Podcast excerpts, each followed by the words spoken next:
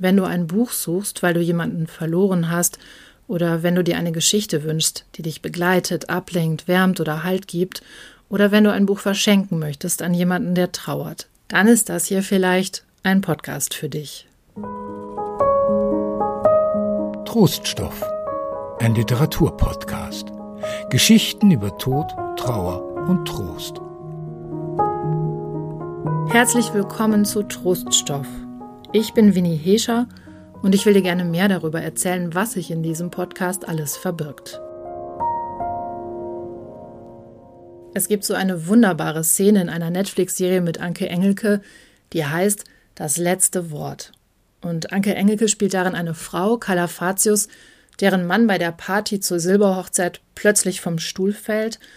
Ähm, er hat ein Aneurysma, er verstirbt und Calafatius muss dann Geld verdienen und sie macht eine Ausbildung zur Trauerbegleiterin. Und in dem Kurs, so geht die Szene, liest der Leiter dieser Ausbildung ein Gedicht von Theodor Storm vor und sagt, dieses Gedicht könne man in jeder Notsituation benutzen.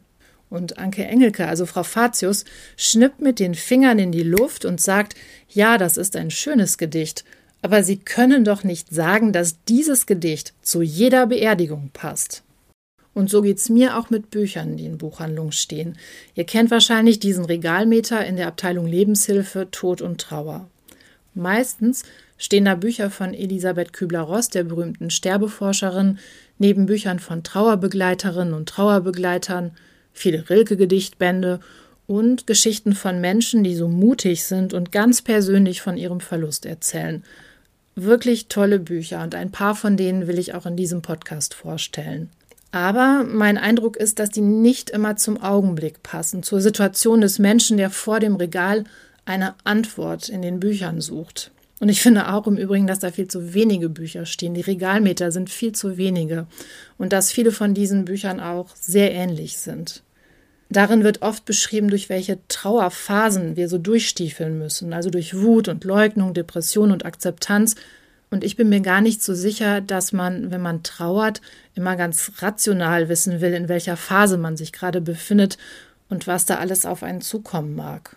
Und wenn man diesem Regalmeter den Rücken zudreht, dann steht da in diesen Buchhandlungen eine ganze Welt an Büchern, in denen sich etwas Tröstliches finden lässt. Mir ist das zumindest immer so gegangen, dass ich in Romanen eine ganze Reihe von tröstlichen Gedanken und Gestalten gefunden habe, die mich nun auch im Alltag begleiten, also an die ich ab und zu mal denken kann. Blank ist zum Beispiel so eine Figur, so eine tröstliche Gestalt. Der taucht in einem Buch von Mariana Lecki auf. Und zwar, ähm, ja, war er Altphilologe, ist dann gestorben und jetzt taucht er wieder als Geist auf, der bei einer Frau einzieht, die um ihren Mann trauert. Und als diese Frau zu Blank sagt, also zu dem Geist, dass sie ihren Mann so sehr vermisst, antwortet er ihr auch, vermutlich nimmt das kein Ende, solange sie leben, aber es wird irgendwann leiser. Irgendwann ist es ungefähr so wie ein Lied, das sein Nachbar in der Wohnung nebenan hört. Ja, von Blank will ich euch mehr erzählen oder auch von Helmut. Helmut ist eine Figur aus dem Roman Mariannengraben von Jasmin Schreiber. Helmut trifft nachts auf dem Friedhof auf Paula. Helmut hat seine Frau verloren, Paula ihren Bruder. Paula ist Studentin und Helmut ist schon alt und er ist auch dem Tod schon häufiger begegnet. Und als Paula weint, sagt Helmut zu ihr: Das Schlimme an der Trauer ist ja, dass sich die Welt um einen herum weiterdreht. Man selbst fühlt sich grauenvoll. Doch die anderen gehen zur Arbeit, besuchen das Kino, schauen Komödien und lachen. Sie schlafen ganz normal und leben einfach ihr Leben. Man selbst ist plötzlich ganz allein weil man sich ganz anders anfühlt als die Leute um einen herum. Man ist wütend, weil man denkt, jetzt wartet doch mal, wisst ihr nicht, was passiert ist? Die Welt geht unter. Ja, Blank und Helmut und andere Figuren, die Autorinnen und Autoren sich so ausgedacht haben, davon will ich hier erzählen und eben diese wunderbaren Bücher vorstellen. Ähm, wir sind hier nicht beim Literaturnobelpreis oder beim Bachmann-Preis, mir geht es hier nicht um Bestseller oder preisgekrönte Werke, mir geht es hier vor allem ja, mehr ums Herz als um den Kopf. Also zum Beispiel gibt es da Blaue Stunde und das Jahr des magischen Denkens von John Didion, in denen sie über den Tod ihres Mannes und ihrer Tochter schreibt. Autobiografische Bücher wie Arbeit und Struktur von Wolfgang Herrndorf oder auch längst im Antiquariat verschollene Bücher wie Schattenkind von Peter Franz Thomes, in dem er vom Tod seines Kindes erzählt. Isabel Bogdan mit Laufen, eine Geschichte über den Versuch einer Frau, den Suizid ihres Freundes zu verwinden. Oder Susanne Meyer hat in ihrem Buch Die Dinge unseres Lebens darüber nachgedacht, was man mit all den Sachen macht, die man plötzlich unfreiwillig erbt. Und ich will auch komische Geschichten besprechen, wie T.S. Ullmanns Buch Sophia, der Tod und ich oder Max Porter, Trauer ist das Ding mit Federn. Oder auch Bücher wie die Graphic Novel von Melanie Garanin, die vom Tod ihres dreijährigen Sohnes Nils erzählt und das auch alles ganz wunderbar gezeichnet hat. Die Bücher sagen nicht, dass alles gut wird, aber mit etwas Glück findest du ein Stück Trost in diesen Geschichten. So verstehe ich diesen Podcast Troststoff. Er will dir nicht sagen, und das ist auch das, was viele Trauerbegleiterinnen und Trauerbegleiter sagen, dass du deine Trauer loswerden musst. Er will dir auch nicht sagen, dass Trauer, weil sie schmerzt, nichts Gutes ist. Trauer ist der Preis für Liebe, habe ich mal gelesen. Du vermisst jemanden. Und diese Bücher können dich ein bisschen des Weges begleiten und ich glaube auch, dass gerade in diesen Zeiten Trost noch mal mehr Not tut. Es gibt natürlich auch ein paar Risiken.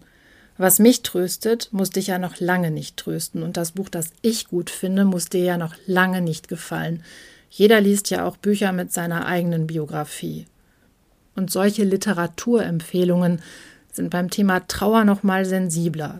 Trauer ist ja unberechenbar wie eine zickige Diva. Mal ist sie ständig bei uns, mal spaziert sie nur vorbei, mal sehen wir sie aus der Ferne oder auch eine ganze Zeit lang gar nicht. Es gibt ja sehr wechselhafte Phasen, so ganz komplizierte Gefühle zwischen Erinnern, Vermissen und weiter durchwuseln. Was ist da angemessen? Was hilft in diesen Momenten? Das weiß ich auch nicht. Ich bin keine Buchhändlerin, keine Psychologin. Ich bin Politikjournalistin mit einem großen Herz für Literatur. Lesen ist für mich sowas wie ein Stützgerüst fürs Leben. Der türkische Schriftsteller Orhan Pamuk schreibt in seinem Buch Die Weiße Festung, man kann das Leben nicht neu beginnen, wenn es vorüber ist, aber wenn man ein Buch in der Hand hält, kann man vom Schluss zum Anfang zurückkehren, von vorn beginnen, um das Schwierige und damit das Leben zu begreifen. Und so geht's mir auch, ein Stückchen mehr zu begreifen.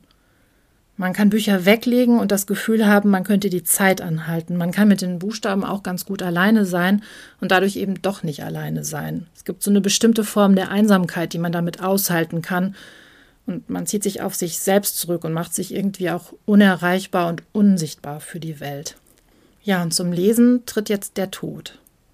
Mir ist er schon einige Male begegnet und ich finde, wir reden zu wenig über Trauer. Und weil ich von Herzen gerne lese und mir Literatur oft geholfen hat, startet jetzt dieser Podcast.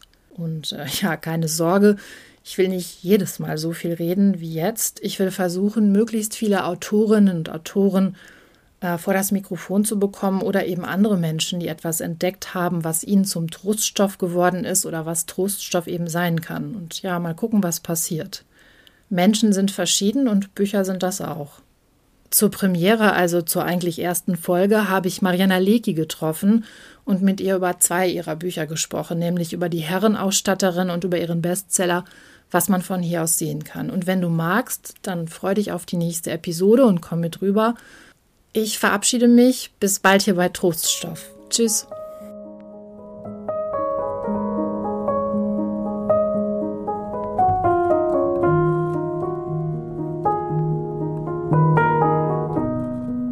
Troststoff, ein Literaturpodcast. Geschichten über Tod, Trauer und Trost. Ende.